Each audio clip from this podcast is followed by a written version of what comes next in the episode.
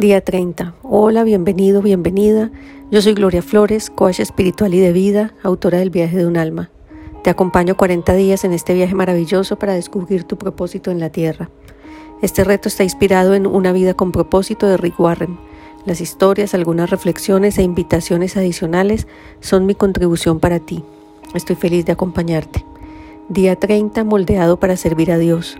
Tus manos me formaron, me plasmaron y luego en arrebato quieres destruirme. Job 18. Pueblo que yo he formado contará mis alabanzas. Isaías 43, 21. Usted fue moldeado para servir a Dios. Antes de que Dios lo creara, le decidió qué papel quería que jugara en la tierra. Él planeó exactamente cómo quería que usted le sirviera y después lo moldeó para esas tareas. Usted es como es porque fue hecho para un ministerio específico. Usted es una obra maestra original, única y hecha a la medida. Porque tú mis riñones has formado, me has tejido en el vientre de mi madre. Yo te doy gracias por tantas maravillas. Prodigio soy, prodigios son tus obras. Mi alma conocías cabalmente. Salmo 149, 13 al 14. Nada de lo que pasa en su vida es insignificante. Dios usa todo para moldearlo para su ministerio a otros y para moldearlo para su servicio a Él. Mi embrión tus ojos lo veían, en tu libro está inscrito todos los días que han sido señalados sin que aún exista uno solo de ellos. Salmo 139, 16. ¿Cómo Dios lo moldea para su ministerio? Cuando Dios nos da un trabajo, Él siempre nos equipa con lo que necesitamos para llevarlo a cabo. Es una combinación personal de capacidades, es su molde. Y es un acróstico de manera de ser, óptimas habilidades, latido del corazón, dones espirituales y experiencias. Vamos a ver dos de esos cinco elementos. Primero, molde, descubriendo sus dones espirituales. Dios le da a cada creyente dones espirituales que han de ser usados en el ministerio. Estas son habilidades empoderadas por Dios para servirle a Él que solo son dadas a todos los que son creyentes. Los dones no pueden ganarse o merecerse, son expresiones de la gracia de Dios. No escogemos los que nos parecen mejores, corresponden a nuestro ministerio y son dados por el Espíritu de Dios. Pero todas estas cosas las obra un mismo y único Espíritu, distribuyéndolas a cada uno en particular según su voluntad. Primera de Corintios 12:11. Los dones no son para nosotros, son para el servicio, y no recibimos todos los dones, pues dejaríamos que la soberbia nos embargara y no estaríamos al servicio de la comunidad. La palabra de Dios lo explica muy bien en 1 Corintios 12, del 4 al 12. Hay diversidad de carismas, pero el Espíritu es el mismo, diversidad de ministerios, pero el Señor es el mismo, diversidad de operaciones, pero es el mismo Dios que obra en todos.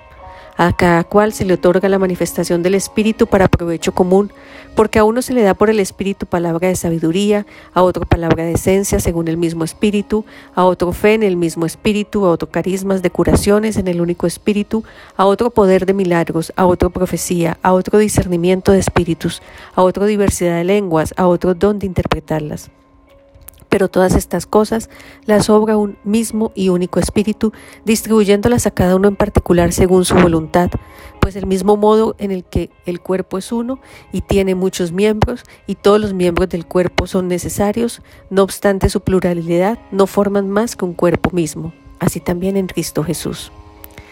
¿Se ha tomado el tiempo para descubrir sus dones espirituales? Un regalo que no ha sido abierto no sirve para nada. Segundo molde, escuchando el latido de su corazón.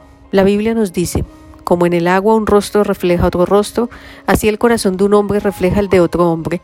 Proverbios 29, 17.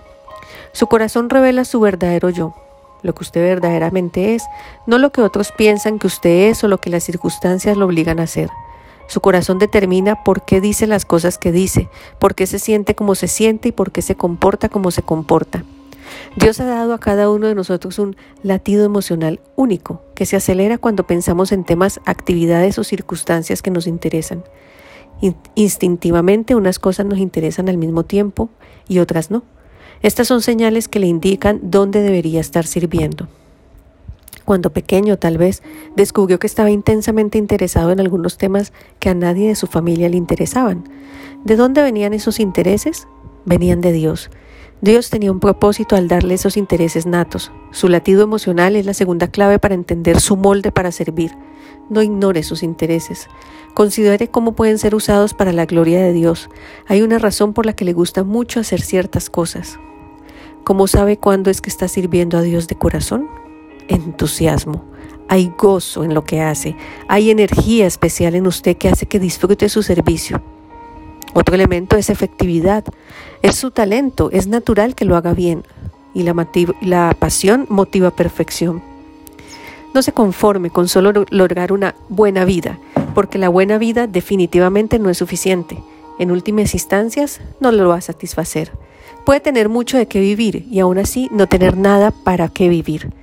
Más bien haga su objetivo la mejor vida, servir a Dios de una forma que exprese su corazón, Descubra lo que más le fascina hacer, lo que Dios le puso en su corazón para que haga y después hágalo para su gloria. Recuerda, toda reflexión de la palabra de Dios sin meditación y sin el soplo del Divino Santo Espíritu es una narración que incluso podemos aprender, pero que no dará fruto en nosotros. Revisa la cita bíblica de nuevo, medita, ora al Señor para que tu recorrido sea exitoso en este caminar.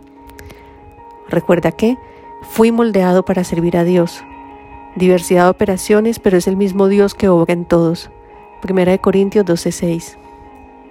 Hazte la pregunta, ¿en qué formas me puedo ver sirviendo a otros apasionadamente y con deleite? Te invito a que tomes un tiempo para ti. Si te ayuda a colocar música instrumental de fondo, puedes hacerlo.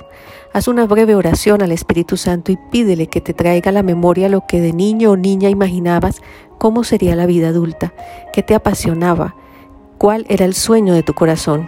Adicionalmente, conecta estas memorias con aquellas habilidades y talentos que son innatos en ti, incluso cuando hoy no los practiques por la razón que sea.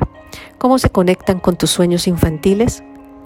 Dios coloca en nuestro corazón la semilla de nuestro propósito, nos dotó de los dones y talentos necesarios y de las experiencias y personalidad correspondientes. No puedes dejar pasar y entender que haces parte de un plan mayor.